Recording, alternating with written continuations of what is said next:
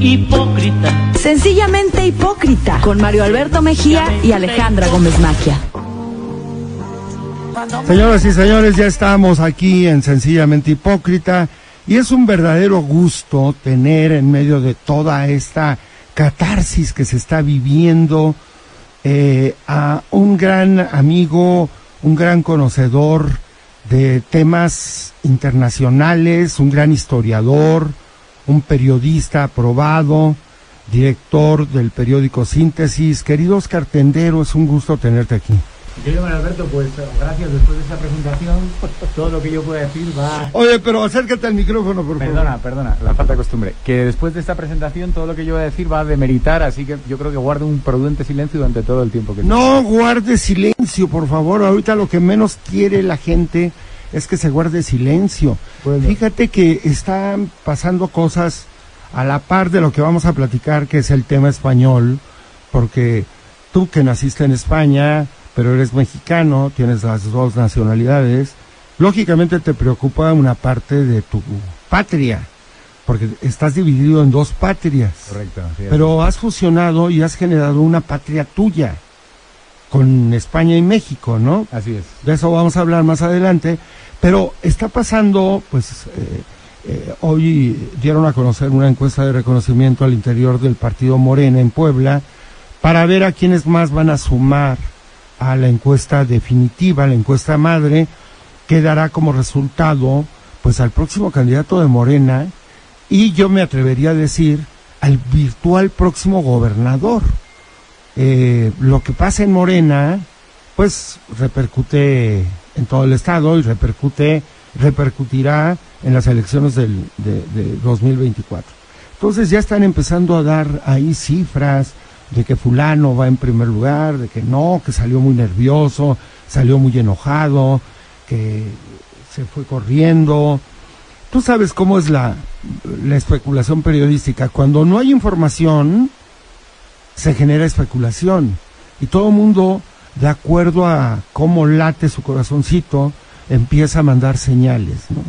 Y antes, tú que, tú que vienes todavía de una época anterior a las redes sociales, porque estabas estudiando antes de que las redes sociales fueran lo que son hoy, eh, pues compartes conmigo esta sensación de lo inédito, porque hoy todo transcurre en las redes sociales. Y de pronto hay mentirosos profesionales que hacen su agosto en estos días y hay gente cuya voz de pronto se pierde también. Así que guardemos la calma, guardemos la prudencia y, y empecemos hablando de España, ¿te parece? Me parece sensacional, Mario, a la orden. Cuéntanos. Nada más, eh, tú ya estuviste aquí una vez y hablamos de tu formación académica. Hazme un resumen apretado de tu, eh, pa- para quienes no te escucharon la vez pasada, sepan con quién estamos hablando. Yo tengo, eh, Mario, 49 años y estoy aquí desde hace 24, 25 en España, 24 aquí. Estudié en la Universidad Complutense Historia, soy doctor en Historia ¿Dónde naciste? en Madrid. ¿Exactamente en Madrid? Madrid, Madrid ciudad. ¿En qué barrio? Pues en ventas, yo soy taurino. Ah, de las ventas. Sí, sí. Mis papás son de Asturias, del norte de España, y este, yo ya nací en Madrid, estudié liceo francés, eh, luego estudié Complutense, eh, historia, y nada, vine a hacer una tesis doctoral aquí, un trabajo de campo, me hice doctor y empecé a dar clases, y he tenido un pie en la academia y un pie en el periodismo. Eh, tengo 49 y tengo 24 años aquí, dirijo el periódico Síntesis y la revista Rostros desde hace 15 años, aunque llevo ahí eh, ya 24 años en el periódico, gracias a Dios, y trabajando. Y luego doy clases en la Universidad de Anáhuac todas las mañanas, de 7 a 10 de la mañana, clases de historia, de, pues, de terrorismo, que podemos hablar también. Historia universal. Historia universal, doy siglo XX, XXI, historia de América, historia de México, doy eh, guerra mundial, Vietnam, totalitarismos, nazismos, fascismo. O sea, también estás muy metido en el tema de Israel Ah, contra sí, Palestina. Me encanta. Siempre Ah, bueno, si te parece, eh, antes de irnos al primer corte y ya para entrar al tema español, eh, al bote pronto, ¿cómo ves el conflicto israelí? El conflicto entre una potencia que es Israel contra eh, lo que se ha dado en llamar Palestina, que tiene su origen en, en, en, en la época de los romanos, porque si no me equivoco, fueron los romanos los que bautizaron como Palestina a esa franja que se ubica en la zona de, en la franja de Gaza, precisamente, ¿no? Sí, yo lo veo, lo veo mal y además se va a poner peor. ¿Mal? ¿En qué sentido? Lo veo mal en el sentido de que, bueno, tenemos un, un, pueblo palestino que necesita necesariamente, esa es mi opinión nada más, necesita un Estado, mientras no tenga un Estado van a seguir eh, agitando el polvorín de la violencia eh, dos facciones, la facción que gobierna en Gaza, que es Hamas. Grupo Hamas es un partido político. Un partido político, pero también es un grupo terrorista, o sea, tiene una pata política y una pata militar. Como lo que era ETA en su momento. En su momento, ETA político-militar y ETA política. Entonces, estos con la pata militar hace, hace, cuatro días, el sábado, eh, reventaron el tema. Y los que están en Cisjordania, que es el trozo grande de Palestina, a la derecha, es decir, la gente de Ramallah, de Belén, de Jericó, de Hebrón, están gobernados por Al-Fatah. Al-Fatah es un partido político palestino que sí gobierna con, con los judíos, que sí gobierna con Israel y, tienen tente. Pero los de Gaza, los, los de Hamas, están a reventar. ¿Cómo ha pasado que en, menos de seis horas hayan lanzado 2.000 cohetes, misiles, los de Hamas, dirección el resto de Israel? Nadie lo entiende. ¿Cómo ha pasado que hayan pasado la frontera 23.000 mujahidines armados para matar, raptar, y que todavía tienen ciento y pico rehenes. ¿Cómo ha sucedido eso? No tengo idea. Pero lo que sí sé es que a Benjamín Netanyahu, el primer ministro, le ha venido súper bien esta Sí, porque él estaba viviendo una crisis a partir de ciertas medidas que habían generado molestia al interior de las élites del gobierno israelí, ¿no? Sin duda, él es, él es del partido derecha y está gobernando además con los de extrema derecha. Entonces estaba dejando al centro, centro izquierda completamente marginado. Había hecho medidas socioeconómicas muy impopulares y ahora mismo todo el mundo se está uniendo con él en plan Capitán América. Me recuerdo un poquito al tema de Bush Torres Gemelas. Antes de que se cayeran las Torres Gemelas, Bush era un patán de marca. Había ganado con trampas Al Gore y después de las Torres Gemelas arrasó, siendo el mismo patán arrasó, pero la gente, el tema de la patria lo tiene muy, muy fuerte metido en la vena y en Israel, pues que te cuento, ¿no? 8 millones de judíos 5 millones de palestinos, 13 millones habitando en ese país, y lo que nunca va a permitir un judío es estar en minoría, ni en minoría económica, ni en minoría militar, ni en minoría en inteligencia eh, geopolítica, ni en minoría en desarrollo económico, social, cultural. Ahora, Israel durante muchos años ha sojuzgado al pueblo palestino, eh, porque yo de pronto me encuentro dos versiones demasiado radicales en, la prensa, sobre todo en la prensa, porque si te vas a las redes enloqueces. Cualquiera tiene un punto de vista y normalmente encuentras puntos de vista demasiado llenos de pasión y la pasión no es buena para hablar de historia y menos de historia contemporánea y menos de conflictos bélicos, ¿no? Porque te gana un lado o el otro. Eh, entonces, un poco para recordar, querido Oscar Tendero, y le damos la bienvenida a Jerry Tapia, que viene muy contento. Seguramente ya sabe el resultado de la encuesta que acaban de dar a conocer el licenciado, un tal licenciado Bracamonte, enviado del Comité de Elecciones de Morena. Pero no digas nada todavía, Jerry. Saluda primero a Oscar Tendero, si quieres. ¿Qué tal, Oscar? ¿Cómo estás? Me da mucho gusto que estés con nosotros. Mario Alberto, un placer estar contigo. Gracias, querido Jerry. ¿Cómo estás, eh, Te decía, Oscar, eh, eh, se nos olvida de pronto todo lo que Israel ha hecho con el pueblo palestino. Pareciera que todo lo que está pasando eh, pone a Israel del lado de los de las víctimas y a, y a Hamas del lado de los victimarios o al pueblo palestino del lado de los victimarios. Esta aclaración que tú has hecho, esta puntualización que has hecho de cómo está dividido el pueblo palestino me parece muy interesante y muy reveladora, porque todo el mundo, hasta el sábado o domingo, estaban discutiendo temas eh, plagados de desinformación. ¿Cuál es ese tu punto de vista observando que el pueblo eh, sionista eh, o, el Estado sionista de Israel ha hecho con el pueblo palestino durante décadas? Eh, hay que partir del año 48, ¿no? Y hay que partir de algo que las potencias occidentales, a partir del año 43, enero Stalingrado 43, eh, a partir de ahí Alemania, la Alemania nazi empieza a perder la guerra y durante los siguientes dos años, enero 43, mayo 45, rendición de Alemania, en esos dos años y medio muere el 70% de los judíos en el holocausto. Es decir, fácilmente 4 millones mueren en los dos últimos años, lo cual es una paradoja tremenda en los campos de exterminio de Beltelbelgen, Sobibor, Treblinka, Majdanek, eh, Auschwitz-Birkenau.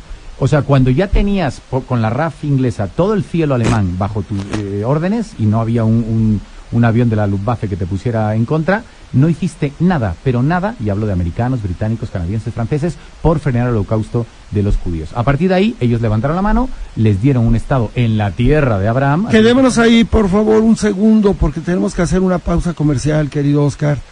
El tiempo es implacable en la radio, pero regresamos, estamos hablando con Oscar Tendero. Hipócrita. Sencillamente hipócrita. Volvemos. Hipócrita. Sencillamente hipócrita. Volvemos. Seguimos en Sencillamente Hipócrita, estamos hablando con Oscar Tendero y la verdad nos ilumina. A ver, Jerry Tapia, antes de que nos siga iluminando Oscar con toda su, su gran conocimiento, ¿qué opinas de, de esto? La verdad es una gran tra tragedia todo lo que está pasando, ¿no? Yo concuerdo, yo viendo como mexicano, concuerdo con lo que decía el presidente, que cada quien, que nosotros debemos ser muy respetuosos sobre los intereses de cada, de cada país, ¿no? Que no nos debemos meter. Ni a favor de Israel, ni en contra. Ni a favor del pueblo o, o de Palestina. Sí, pero yo le quisiera preguntar algo a Oscar también. ¿Cómo pueden romper un domo de seguridad que tenía Israel? Porque dicen que, se tarde, que antes de tres minutos que llegaran los misiles, debió haber sonado todas las alarmas de todo Israel. Yo ahí sí creo que eh, el factor, eh, el punto de inflexión que cambia esta crisis con respecto a otras es el factor Irán. Irán es un país, como sabemos, odiador a muerte de Israel, igual que otros países islámicos, pero en el caso de Irán la, el año de aversión es muy fuerte.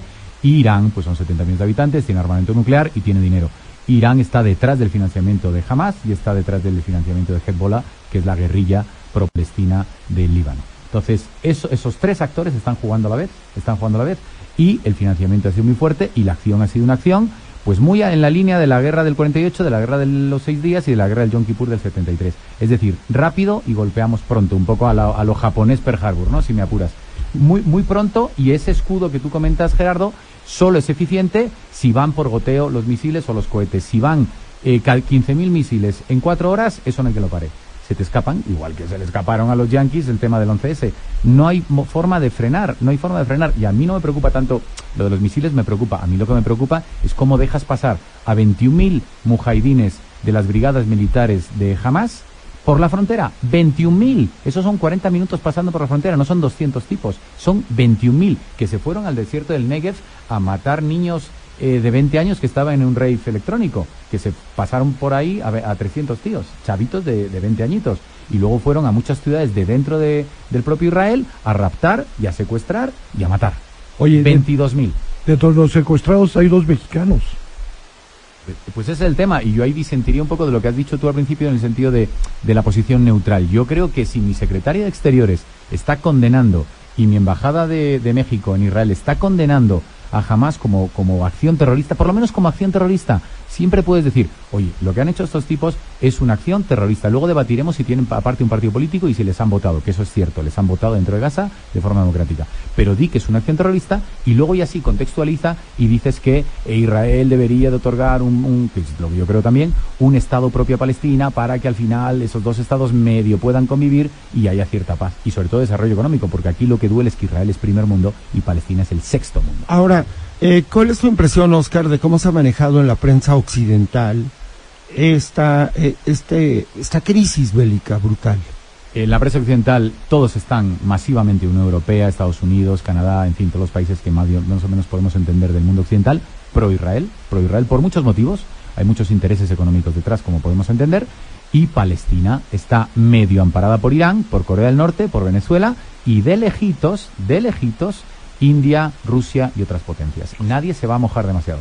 Fíjate, yo estoy, yo, yo con, continuamente veo el programa de Red La Base de Pablo Iglesias, del canal de Pablo Iglesias, y él está en una posición de defensa absoluta eh, eh, en favor de Hamas y del pueblo palestino. Él culpa a, al imperialismo yanqui, eh, y a todos los imperialismos que están apoyando en este momento a Israel, los culpa de, de, un genocidio que se ha venido practicando durante décadas. Y tienen una gran parte de razón. Finalmente, el problema es que la herida del holocausto es muy reciente. No hablamos de algo que pasó en la Edad Media, hablamos de algo que pasó en los años 40. Es decir, el abuelo el día del Sabbat no está sentado en la mesa porque se fue por una chimenea en Auschwitz quemado, asesinado por los nazis. Y eso no se olvida, y eso fue que los judíos eran minoría diseminada en muchos países de Europa. Ahora necesitan ser fuertes y ser mayoría, demográficamente, económicamente, militarmente. En estos 70, bueno, desde el año 48, casi 80 años, lo que han hecho ha sido eh, aplastar a los palestinos para que nunca crecieran. Eso al final acaba siendo, pues sí, probablemente un genocidio de, por goteo, poco a poco. Y mientras sigas teniendo un vecino que está en, en el quinto mundo, tú no vas a estar seguro nunca. Eso los judíos no lo entienden, pero es un gran error. Ahora, ¿cuál es tu pronóstico? Porque eh, empezamos esta conversación con un enorme pesimismo tuyo. Hablas de que va a desaparecer prácticamente lo que es la zona de la franja de Gaza y Cisjordania también. Yo lo que creo es que Netanyahu va a apretar, va a apretar tres semanas, un mes, mes y medio, hasta que la Unión Europea, Estados Unidos le hagan sentarse en una mesa. Decir, oye, ya te has pasado, ya te has quedado a gusto después de lo que te han hecho, esta gente está, los estás llevando a la edad de piedra, están muriendo los niños de inanición, de falta de medicinas, los heridos, sentémonos. Y en esa sentada entran muchos actores, que puede ser alguien representando a Arabia Saudita, a Irán, a Rusia, a la propia India, Estados Unidos, obviamente eh, Israel, Líbano, Siria, Irak, Egipto. Todos sentados en una mesa para decirle a Netanyahu, afloja tres metros. Y a partir de ahí, buscar un, interlocutor, que puede ser Al-Fatah, que es el partido político que gobierna en Cisjordania. Jamás, después de esta acción, va a perder muchísimo poder y va a quedar mucho más marginado que hace siete días. Ahora, va, va, eh, el, escenario que estamos viendo ya es eh, terrible. Eh, hay una guerra brutal, una embestida brutal, con la anuencia, para decirlo pronto, de Estados Unidos. Si Estados Unidos está apoyando, todos los países aliados de Estados Unidos hacen lo mismo en consecuencia, ¿no? Pero es una guerra que, que se debe de al final negociar en una mesa, porque tú no puedes vencer a terroristas de Hamas que trabajan en túneles. A mí me recuerda al Vietcong de Ho Chi Minh en los años 60, en la guerra de Vietnam, donde los americanos rociaban con napalm media selva. Claro, moría el niño, la vaca, el, el, que trabajaba en el arroz y la abuelita. Pero el terrorista, ese terrorista, el terrorista no muere, el terrorista sobrevive. Entonces, lo que nunca va a terminar eh, el Estado judío, y en este caso Netanyahu, es con el terrorismo. No va a acabar con el terrorismo mientras no tenga Palestina un Estado propio. Lo necesita. No hay de otra. ¿Qué les dices a, tus alumnos? Eh, supongo que ya ha sido tema de clase en estos días. ¿Qué les dices y cómo, sobre todo, eh, cómo estás viendo la reacción de tus estudiantes? Porque mucho, pues es, toda esa generación tiene una, una postura que se expresa en las redes, sobre todo, y es una postura que va de, está enjuagada de pasiones.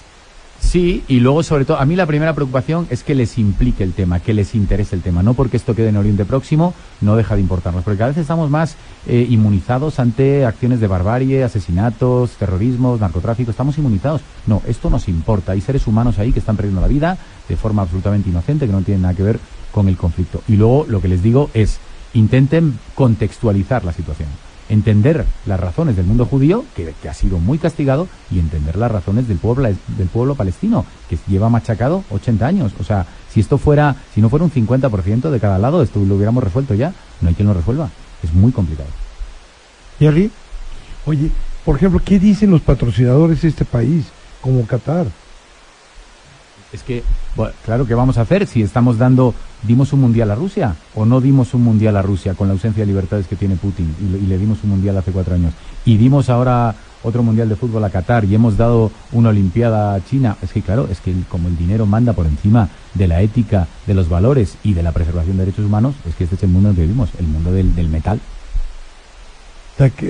O sea, la crisis, ¿tú, ¿tú piensas que esta crisis va a superarse? Yo creo que no. Eh, vamos a ver mucha sangre todavía. Netanyahu se tiene que quedar, se va a quedar a gusto. Ha quedado como un, como un tonto, por lo que dices tú del domo antimisiles. Oye, ¿dónde está la seguridad del país con mayor inteligencia, el Mossad? ¿Dónde ha quedado eso? Él tiene que reafirmar su liderazgo, va a quedarse a gusto, pero esto dura, en mi opinión, X semanas, un mes, hasta que la comunidad internacional obliga a Netanyahu a sentarse en una mesa, por lo menos con Al-Fatah, e intentar negociar con Al-Fatah una cercenación de derechos y cercenación de poder político a Hamas. Creo que va por ahí. ¿Qué lleva a Hamas eh, a hacer un acto de esta naturaleza como el que vimos en los últimos días, querido Oscar? Intentar negociar, porque al final la gente que, necesita un Estado negocia con muertos. Eh, si negocian en una manifestación pacífica con velitas, eh, Israel se va a reír de ellos. Eh, esta gente siempre ha intentado negociar con muertos encima de la mesa. Acuérdate de Septiembre Negro. Se negocia con muertos encima de la mesa. El, mundo terrorista no tiene nada que perder. Ese chavo que se ata un cinturón de TNT, de goma 2, de, de, de X explosivo y con 17 añitos se mete en un McDonald's para que reviente el McDonald's en Tel Aviv, muera él, se autoinmola, muera él y mueran cinco niños, no tiene nada que perder porque ya le ha matado a la mamá, al abuelito, el hermano está en la cárcel. El problema es que a un niño de 17 años no le des una esperanza, un horizonte de progreso económico, educativo. ¿Cuántos eh, terroristas conocemos que vivan en Dinamarca? Ninguno, porque Dinamarca es un país en desarrollo. Yo sí creo que cuando no hay desarrollo económico, no hay horizonte cultural, no hay un progreso, no hay una autoestima, acabas en manos del fanatismo. ¿En qué se parece eh, ese conflicto entre el pueblo palestino y Israel con lo que pasó en, eh, ¿qué será? Eh, hasta antes de, que eh, ETA bajara las armas en España en, el caso del País Vasco? ¿En qué se parece? Bueno, eh, afortunadamente en el tema español ETA-España no está el conflicto religioso en medio, eso es una cosa eh, positiva. Aquí tenemos territorio, en, Israel tenemos territorio, tenemos religión, tenemos raza, ¿no? O sea, árabes, judíos, tenemos religión, tenemos territorio y tenemos dinero, y tenemos economía, primer mundo, sexto mundo. En el tema de la ETA eh, fue un tema que empezó en los 60 en contra de la dictadura general Franco, terminado Franco en el año 75 eh, la ETA siguió intentando buscar, ya con una identidad propia, mi idioma, mi territorio, mis leyes, mis no sé qué, buscar una independencia de Euskal Herria, es decir, el País Vasco, uniendo el País Vasco a Navarra y el sur de Francia, ¿no? Eh, y Parralde. Unir eso para intentar un país propio.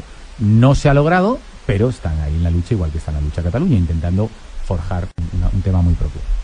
Caray, pues nos has iluminado con esa conversación, querido Oscar. ¿Y qué te parece si regresando del corte comercial ya abordamos el caso España porque se está dando eh, una situación muy especial. Eh, mi pronóstico es que vamos a ver nuevas elecciones en diciembre próximo.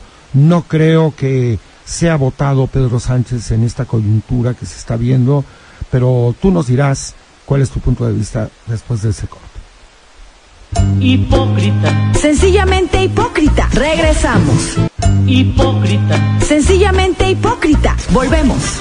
Pues en a la mitad de la batalla siempre hay cifras que caen y ahorita en redes, en el caso Puebla, todo está lleno de cifras de que ganó, de que va arriba Nacho Mier, otros dicen que salió muy muy molesto, muy irritado, hay quienes dicen que va arriba Armenta, en fin, es la guerra de cifras inevitable ante una decisión que vamos a ver hasta el 30 de octubre. Pero qué larga se ha hecho esta noche poblana. Ya platicaremos en otro momento con Oscar sobre ese tema. No sé si le interese mucho comentarlo. Me gusta, Como buen periodista e historiador, seguramente te, te, está apasionando también, ¿no? Pero ahorita, querido Oscar, lo que nos quita el sueño es España. A mí, porque yo soy un enamorado de la, de la comida, de la bebida, de los paisajes de las ciudades españolas, pero también de la historia de España, de la política española. Buena parte de mi día me lo vivo enterándome sobre lo que está pasando en este momento en el contexto de la puja por la presidencia del gobierno español.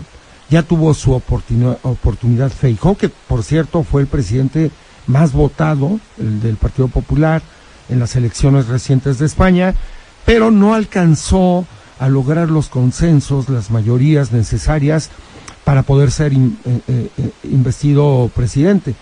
Y ahora le va el turno de Pedro Sánchez, Pedro Sánchez del Partido Socialista Obrero Español, que es el actual presidente de gobierno y que está buscando una alianza muy audaz, brutalmente audaz, que tiene que ver con el aval en particular de un personaje que se llama Carles Puigdemont, que representa a Junts por Catalunya, por Cataluña, o Juntos por Cataluña, y el, el, el RC, el ERC, que significa la...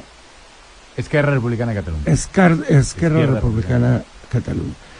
Ambas, eh, ambos grupos, ambos ambas eh, opciones están planteando una serie de requisitos para darle el sí a Pedro Sánchez.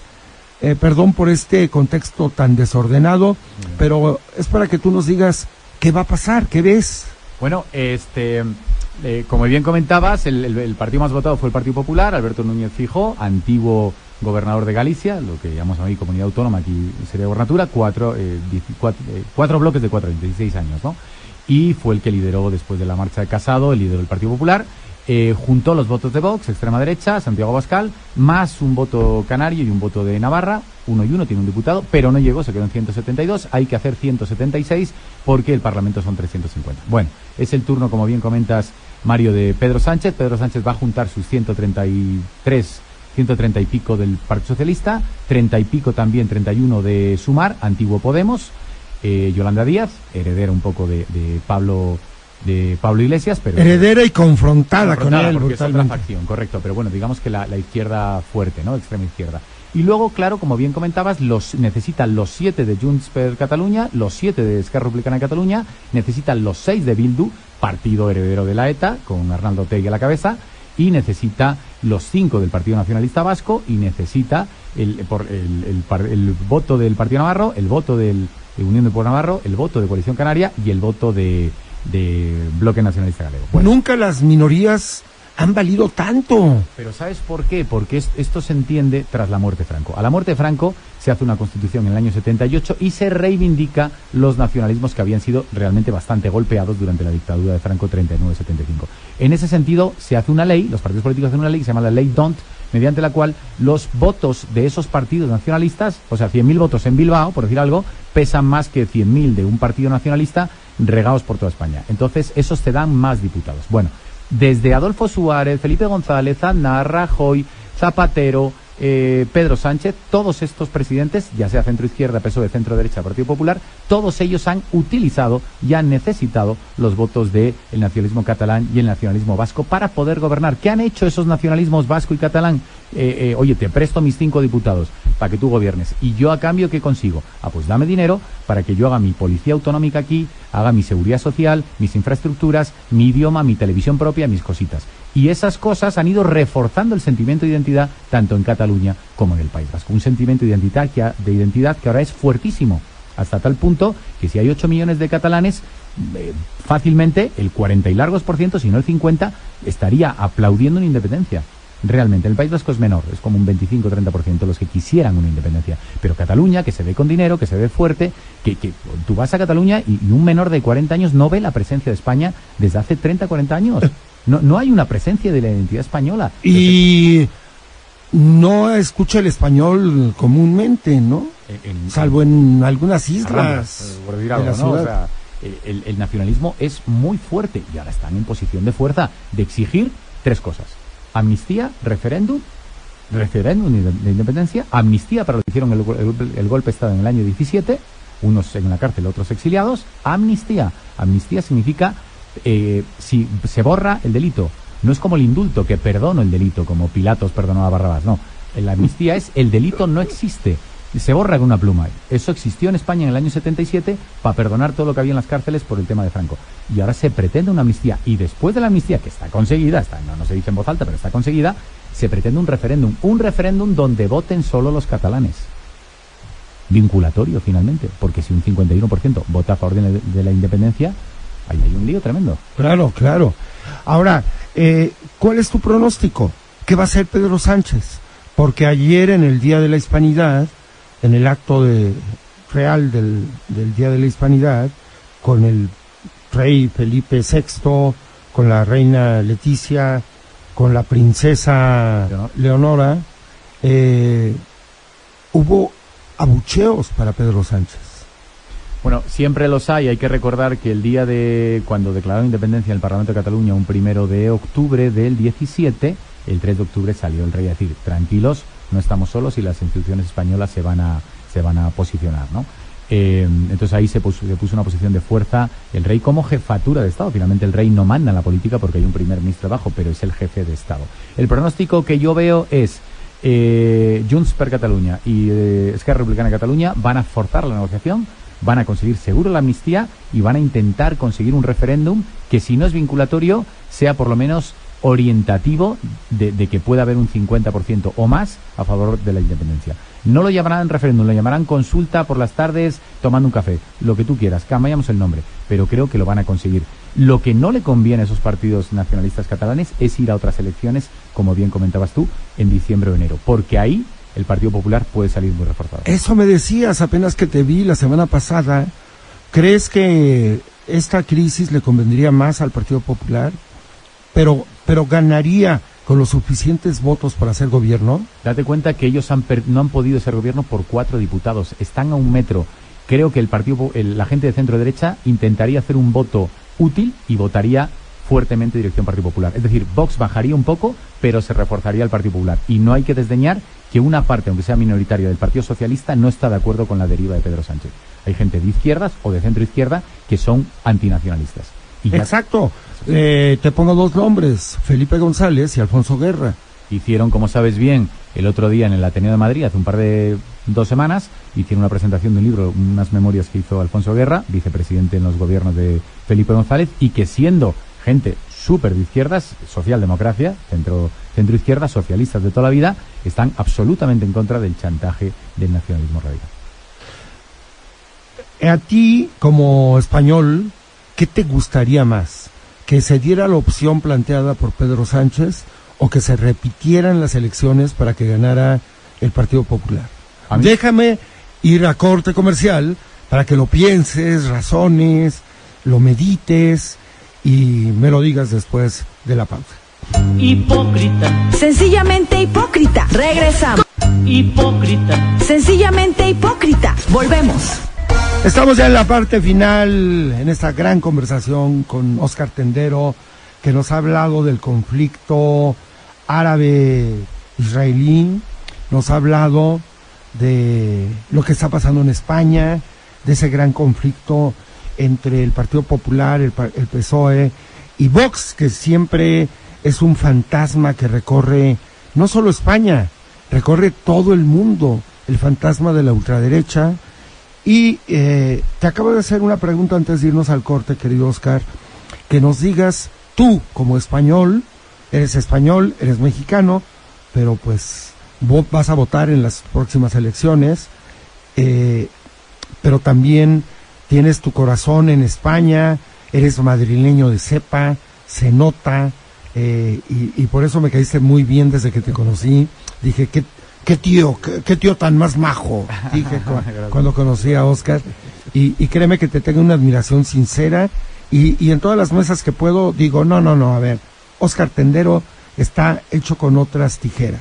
Con él puedes hablar de historia antigua, de historia contemporánea, puedes hablar de política, tienes una visión clave, tienes que venir cuando estemos hablando ya del caso Puebla para que nos des a conocer tus puntos de vista.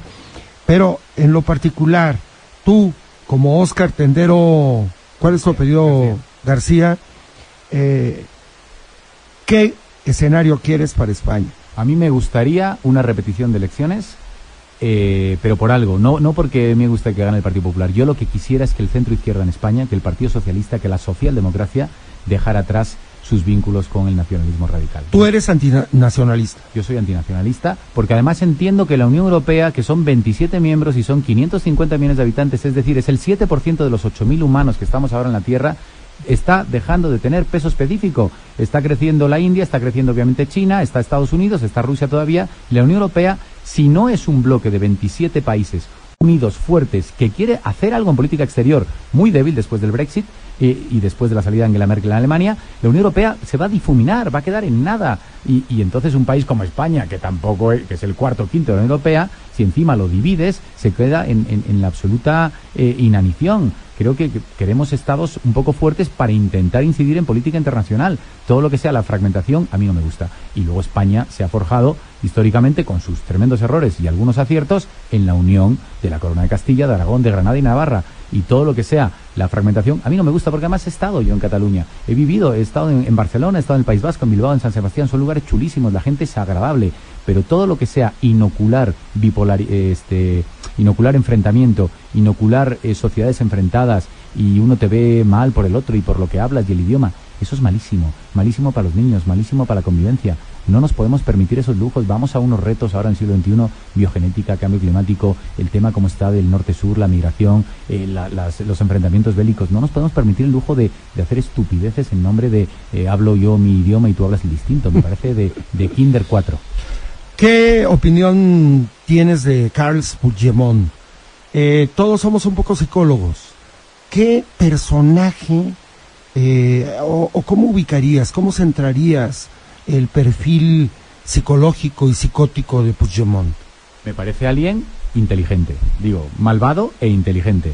Es decir, alguien que, que sale en la, en la cajuela de un carro y que hace 15 días he recibido, es decir, no he recibido, sino que la vicepresidenta Yolanda Díaz, en nombre de Pedro Sánchez, en nombre del gobierno, va a tocar la puerta ahí a Bruselas, a Waterloo, a, así, Waterloo, para tocar la puerta para intentar negociar esos siete votos que son necesarios para que Pedro Sánchez se siente en la silla. Por favor, es un, es un, es un delincuente que está fuera del país. Si estuviera en España estaría en una jaula, estaría metido en la cárcel.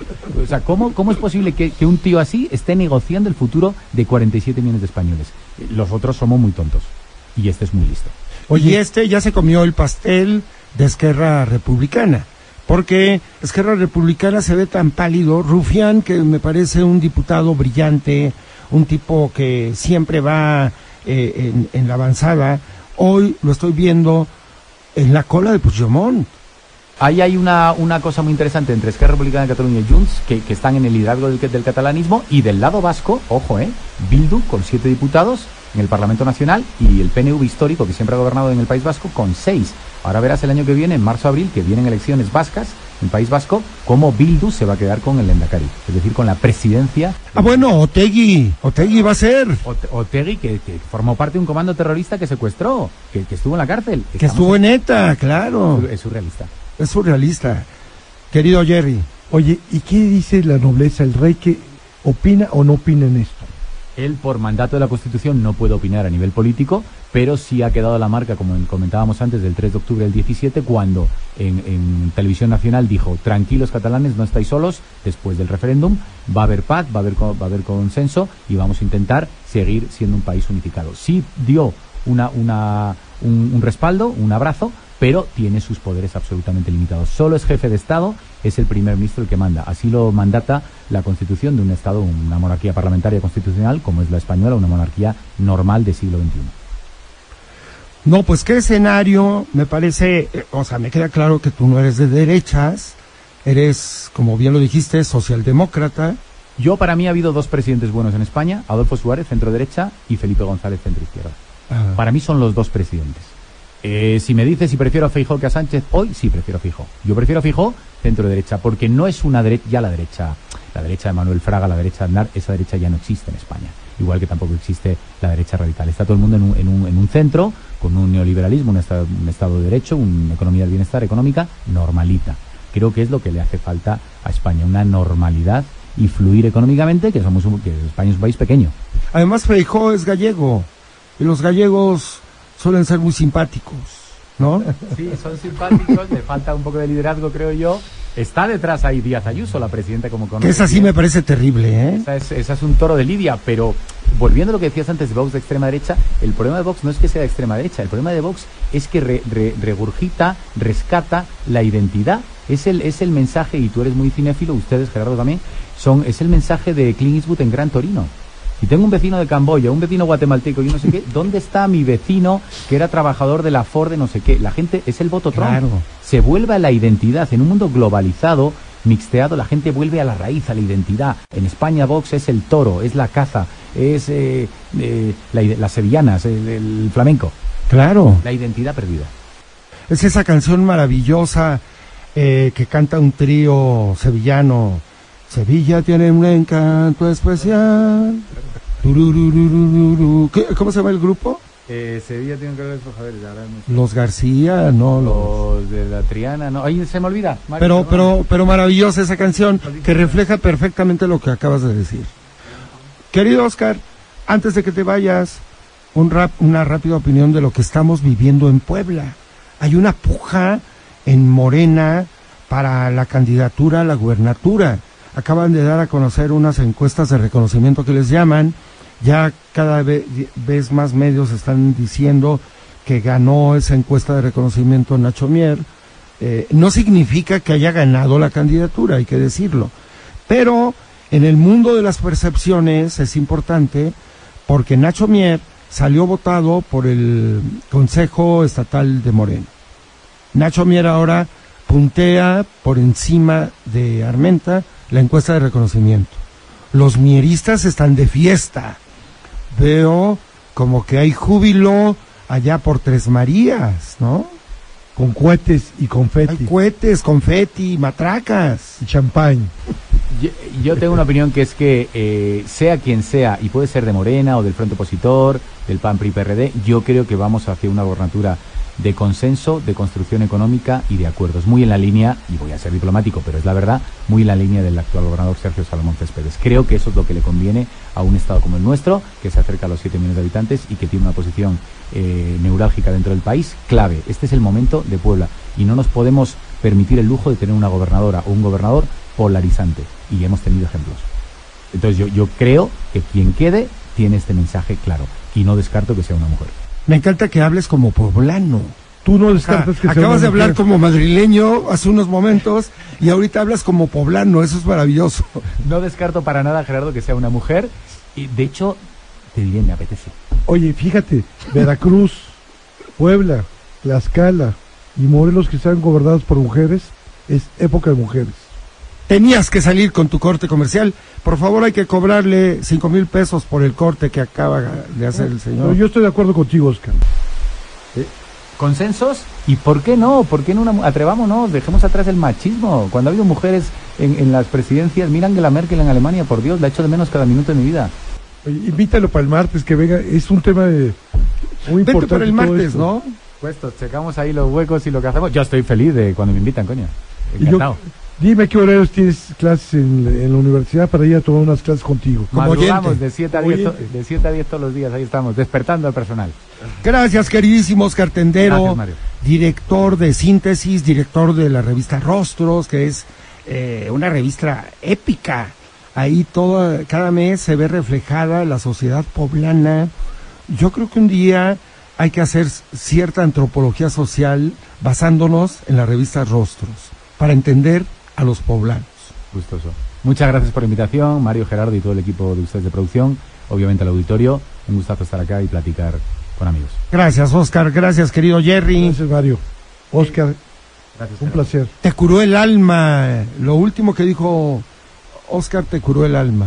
Claro que sí. Ya estabas pensando Época de mujeres. qué arma ibas a usar para tu su- suicidio. Estabas pensando si te cortabas las venas allá en la vista, en, en el gimnasio, o, o te ibas a tu pueblo natal, Xochimilco, y te tirabas al- a la laguna esa. Gracias, querido Jerry. Gracias, Gracias, Oscar. Gracias. Nos escuchamos el próximo martes. hipócrita. Sencillamente hipócrita. El podcast.